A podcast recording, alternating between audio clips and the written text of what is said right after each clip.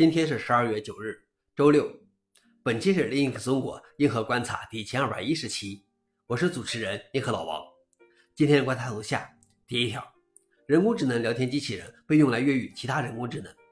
现代聊天机器人有能力通过伪装特定性格或像虚拟人物一样形式来扮演角色。新研究利用了这一能力，要求一个特定的人工智能聊天机器人充当研究助手，然后研究人员指示这个助手帮助开发可以越狱其他聊天机器人的提示语。事实证明，研究助理聊天机器人的自动攻击技术，在百分之四十二点五的时间内成功的攻击了 GPT-4。对 Claude 2的攻击有百分之六十一的成功率，对开源聊天机器人 v i c o n i a 的攻击有百分之三十五点九的成功率。研究人员称，这种助理聊天机器人提升了二十五倍的越狱效率。消息来源：科学美国人。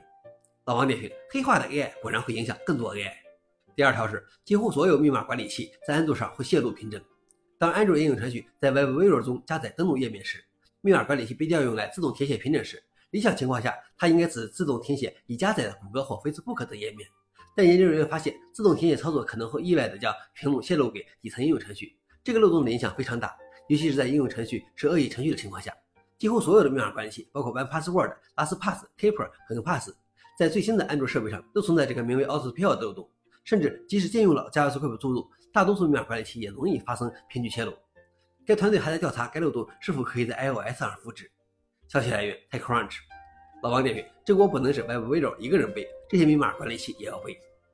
最后一条是，苹果公司发布了可以发挥苹果芯片特性的机器学习框架。MLX 是一个类似单派的矩阵框架，旨在苹果推处理器上实现高效灵活的机器学习。其目的是为使用苹果硬件的研究人员简化 ML 模型的训练和部署。这不是一个面向消费者的工具，它为开发人员提供了一个构建 ML 模型的强大环境。M2X 增加了对统一内存模型的支持，这意味着数组位于共享内存中，可以在任何支持的设备类型上执行操作，而无需执行数据拷贝。除了 Python API，M2X 还有一个功能全位的 C 加加 API。消息来源：Computer World。老王点评：看来苹果也在 AI 方面做了一些工作。以上就是今天的硬核观察。想了解视频的详情，请访问随附链接。谢谢大家，我们明天见。